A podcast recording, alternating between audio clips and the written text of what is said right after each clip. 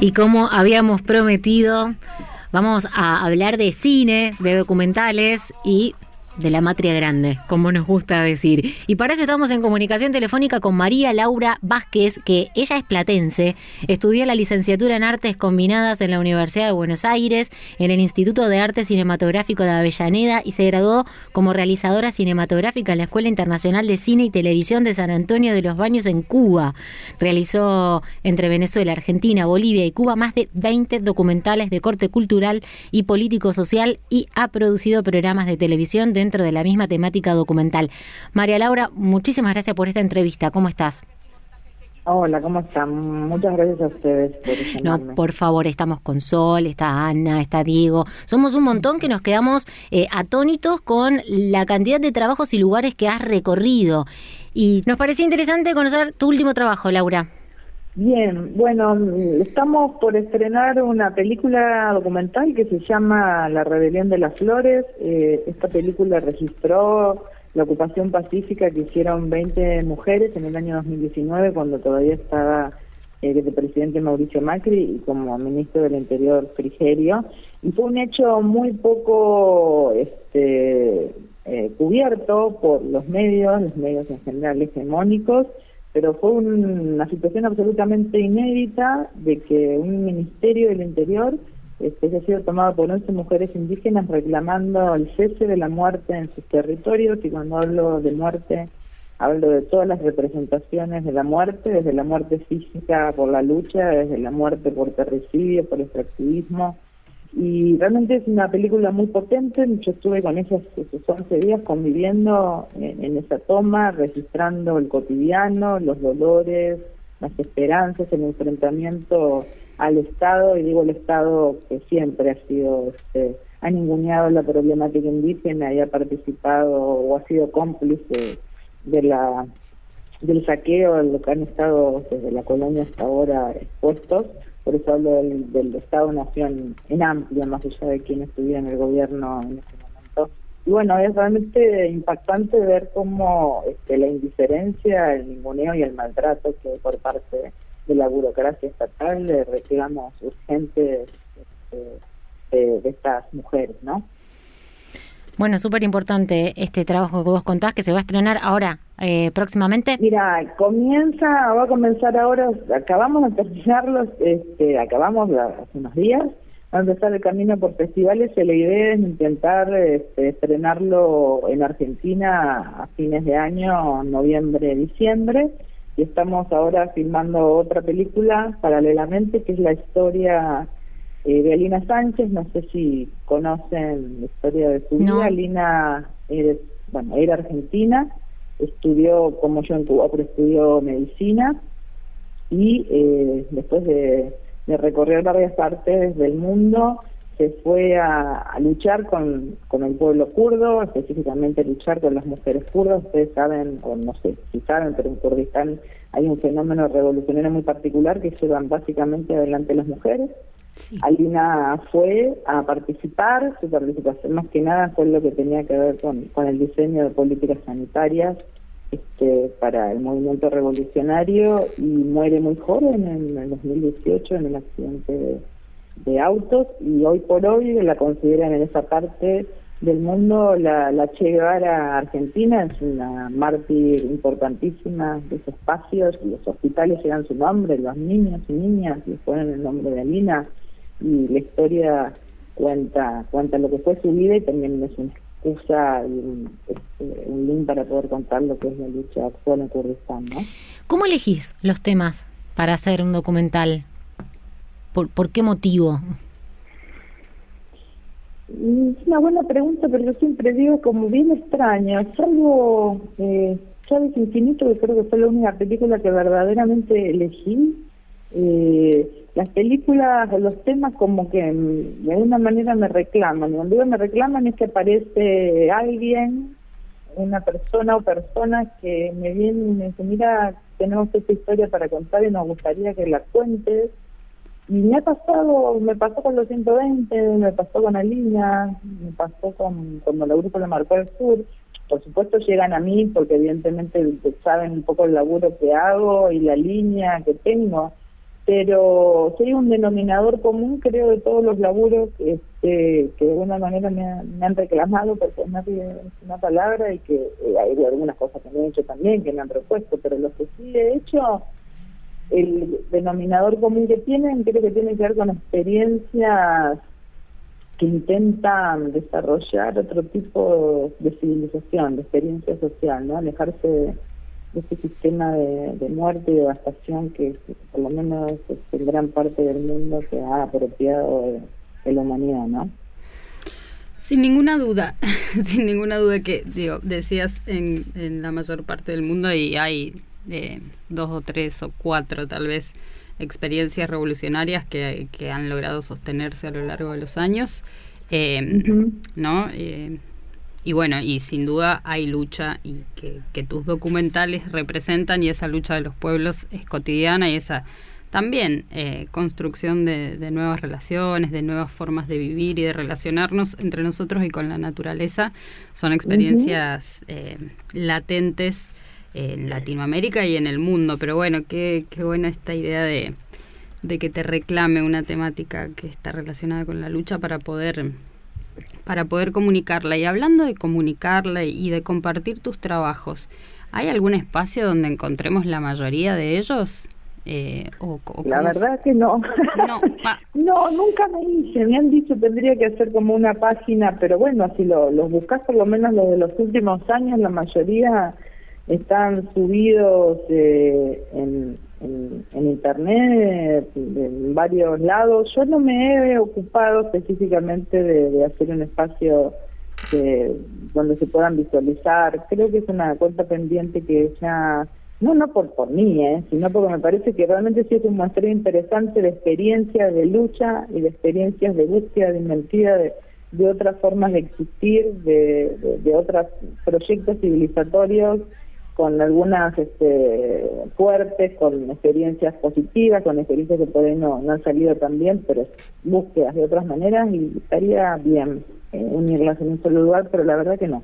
Tomen nota que ellos quienes escuchan y estén dispuestos a darle una mano a María Laura Vázquez. Estaría muy feliz, sí, sí, Tomen nota, sí, van a aparecer. Obvio. Van a aparecer un par. Laura, ¿cómo, ¿cómo es ser documentalista en cada uno de los lugares que vos transitaste? Porque has estado en muchos países, imagino que debe haber alguna diferencia a la hora de llevar adelante un documental. Eh, sí, a ver, Sí, sobre todo en los países también en los periodos, ¿no? Eh, porque, bueno, bueno en, Venezuela, a ver, si arrancamos, yo estudié en Cuba, los documentales que hice dentro de Cuba fueron dentro del ámbito de la escuela inicialmente, y cuando empecé a producir en, en Venezuela, inicialmente me incorporé a un proyecto de desarrollo audiovisual del Estado en ese momento. En ese momento, bueno, Venezuela empezaba como a transitar el proyecto este, el proyecto chavista, con lo cual el tema de lo comunicacional, como en todos los proyectos revolucionarios, en todos los estados, es importantísimo, sobre todo como para generar como una, alternativa a la mirada hegemónica. Y todos los años que estuve en Venezuela trabajé dentro de lo que fue la Villa del Cine, que era como una especie de cine chitán, donde no solamente estaba yo, sino éramos muchos realizadores que nos daba la oportunidad, una experiencia única y maravillosa que creo que solamente se produce en este tipo de procesos. Nos daban una camionetita y nos íbamos tres o cuatro días a recorrer regiones y después nos íbamos un mes a convivir con las historias que habíamos encontrado y volvíamos y editábamos y volvíamos a salir. Era como un continuo de producción intentando también registrar esa parte de esa Venezuela que no había tenido voz hasta ese momento y bueno, esa fue una experiencia muy particular y muy inédita que estuvo anclada no en ese territorio, sino en ese, tiempo tan particular que era el los inicios de la, de la revolución venezolana, ¿no? Eso sí. sí. No, eh, me surgió la ah. duda si esto que contás, eh, o parte de esto, imagino que sí, está en Chávez Infinito. No, Chávez ah, Infinito se hizo estando yo en Argentina. Ah, mirá ya yo después de estas experiencias que tuve en Venezuela y que después sí, esto que te estaba comentando se producían en, en, en cortometrajes, después trabajé con en dos largometrajes históricos, ya de, tamaño, en duración mucho más extensa y con mayor tiempo en la producción y en el esquema de producción. Cuando volví a... Ah, bueno, hice un documental, allá trabajé con Oliver Stone en lo que fue al sur de la frontera, porque los productores habían visto un documental mío que era histórico y les había interesado, entonces eh, trabajé con él lo que tenía que ver con la producción de archivo y de guion. Y cuando me vine a Argentina se cumplía un año de la muerte de Chávez, yo me vine un, año antes de que Chávez muriera, mm.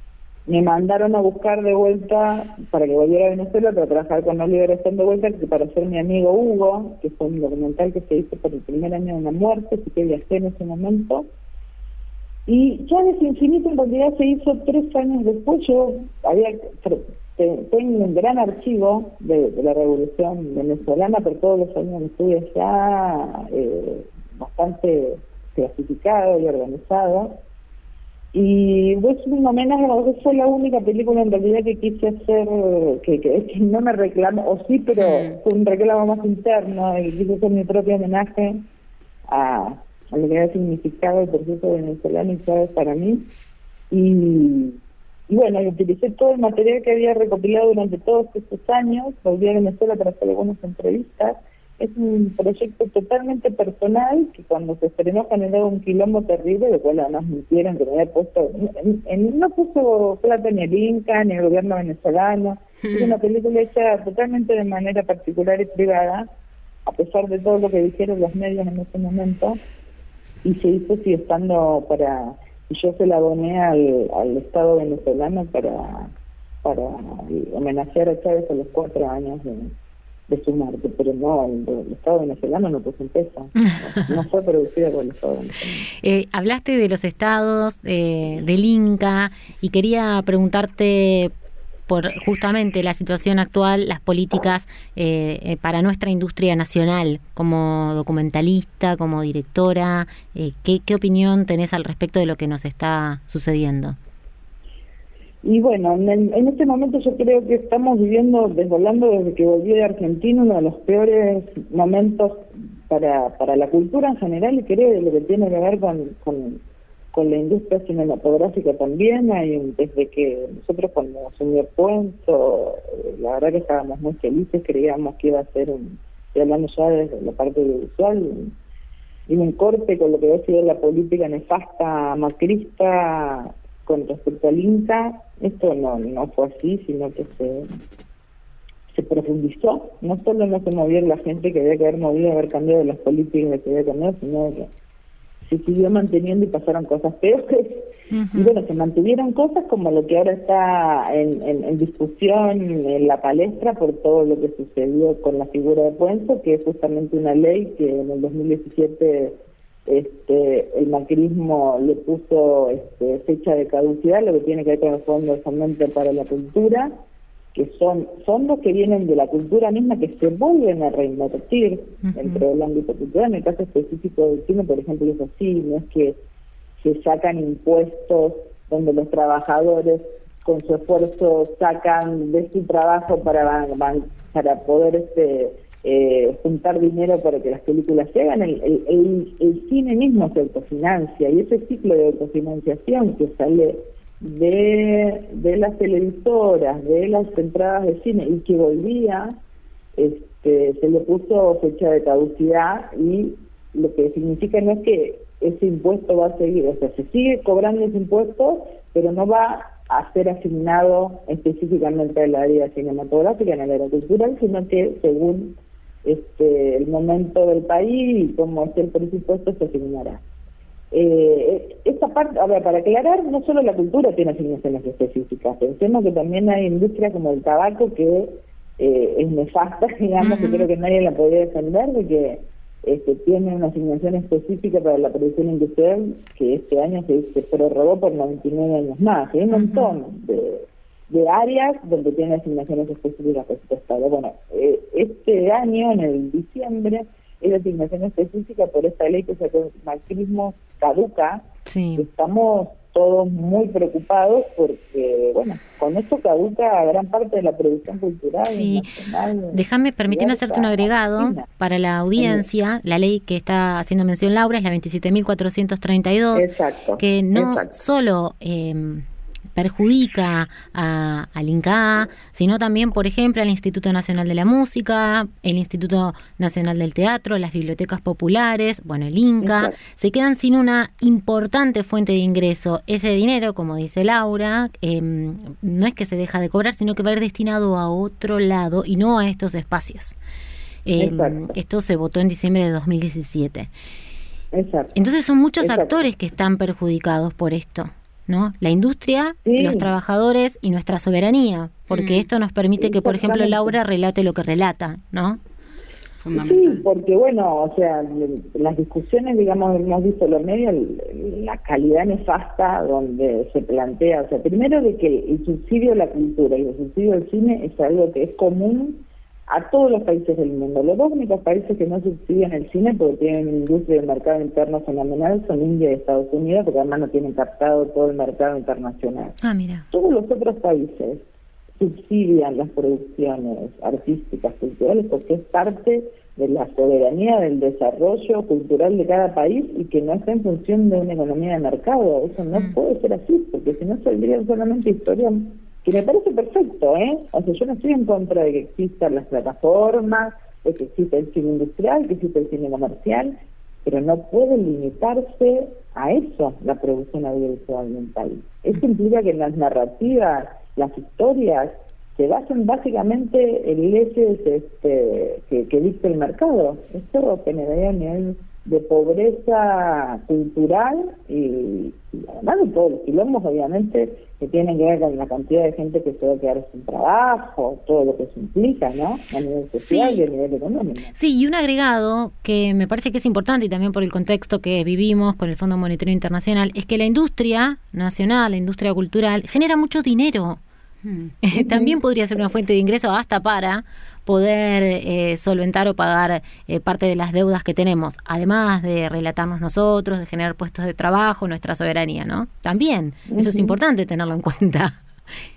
Sí, sí, sí, sí, y además y esto, porque generalmente los medios nos están poniendo como somos niños malcriados, una elite de repente quiere para hacer sus nosotros no, nosotros somos laburantes, somos trabajadores como cualquiera, esta es nuestra área de trabajo y nosotros nos autofinanciamos con lo que hacemos con las entradas que se venden. No le estamos sacando al laburante, porque eso hay que sacarlo de, de, la construcción mediática de que el laburante, que por ahí no le interesa y no tiene por qué interesarle a todo el mundo en la soberanía cultural, que, pero que tampoco se sienta en una situación de riesgo de que lo estamos que entre los laburantes nos estamos explotando y que con su esfuerzo está pagando una cosa que se supone que es un artista mal creado, porque eso es lo que quieren instalar los medios. Sí, terrible eso. A ver, no voy a decir nada nuevo, ¿no? Pero la construcción de sentido y de relatos de los medios eh, hegemónicos de comunicación siempre terminan indicando como el enemigo interno a aquel que, que tiende a hacer lo contrario, digamos, o a luchar por sus derechos o a sostener eh, ideas de, soberanía, de producción, de desarrollo nacional con esto, con una mirada realmente, digo, de, del lugar del, del pueblo, de la emancipación y otros. Entonces, eh, sin duda están construyendo este relato, por eso es tan importante que una voz como la tuya y como la de todos los trabajadores y las trabajadoras que están implicados en esta lucha tengan, tengan espacio, ¿no? Total, total. Así que también les agradezco mucho que, que, abran a este tema y que bueno, que ojalá que, que, podamos charlar de esto y ganar la batalla el 28 de, este mes. Se va a hacer un festival frente al Congreso que va a arrancar a las 4 de la tarde. Van a haber un montón de, de, de cultores populares, de artistas de todas las áreas. Es bien importante poder apoyar y tener una cobertura de eso para poder evitar esta caducidad. Porque va a ser muy, muy, muy difícil poder mm. este, revertirla y bueno, poco a poco nos vamos quedando sin quedando sin, sin las pocas leyes que todavía de alguna manera este, defienden al trabajador y la soberanía en los ámbitos diversos, ¿no? 28 de abril, miércoles que viene. Sí, creo que es jueves. ah, perdón. estamos hablando de la semana que viene. Pero bien, 28 de abril, entonces, frente al Congreso, a las 16. De las 16 a las 21, correcto. Perfecto. Jueves 28 de abril, confirmo. Bien. Va a estar arbolito, van a estar varias bandas de, de música, va a haber teatro, títeres, proyecciones van a haber este, escritores y escritoras leyendo partes de sus obras, va a estar muy, muy interesante. Bien, bueno, buenísimo. Es súper importante que le exijamos al gobierno que queremos una política para la industria nacional, para nuestra cultura. Es necesario. Además, sabemos que tenemos una gran industria, se hacen trabajos importantísimos y está buenísimo y además esto va a afectar a todos de alguna u otra manera. Eh, Sí, sí, al gobierno para que acá, y a todos, ¿eh? porque o sea, esto se tiene que definir en el Congreso. Sí. no tenemos los votos, o sea, si parte también de la oposición no entiende, en lo que se está peleando la perdemos igual. O sea, no tenemos, con lo cual este, todos los sectores políticos tienen que, empaparse de esta situación y entender la necesidad de, evitar esta caducidad. Lógico, pero si le vamos a pedir al mm. neoliberalismo que ponga acá un voto a favor está difícil, así que hay que tratar de hacer que desde el gobierno, desde los propios, ¿no? Empujen esto. Eso, eso por supuesto, pero también habrá que convencer a, los otros porque no llegamos con los votos. No, Ay, lo que voy a decir es terrible, pero aunque sea apelando a la demagogia que suelen utilizar también, viste, y montarse en, algunas causas. Y mm, nada, me atrevo a decir igual, Laura, que qué importante va a ser esto, ¿no? Que la sociedad entera se movilice, comprenda. Eh, apoye. Sí, primero que se entere, ¿no? por eso, hay que, hay que conocer bien qué sucede por fuera del relato eh, hegemónico eh, y en ese sentido, bueno, también contá con, con, la gente de la UNLA, del Centro Ugarte, de Radio Megafón. Allí estaremos eh, participando. Bueno, les agradezco muchísimo. María Laura, muchísimas gracias por tu tiempo y por esta entrevista con Esquina América. Te mandamos un abrazo y nos vemos el jueves 28 eh, para decir que queremos políticas públicas para nuestra industria cultural.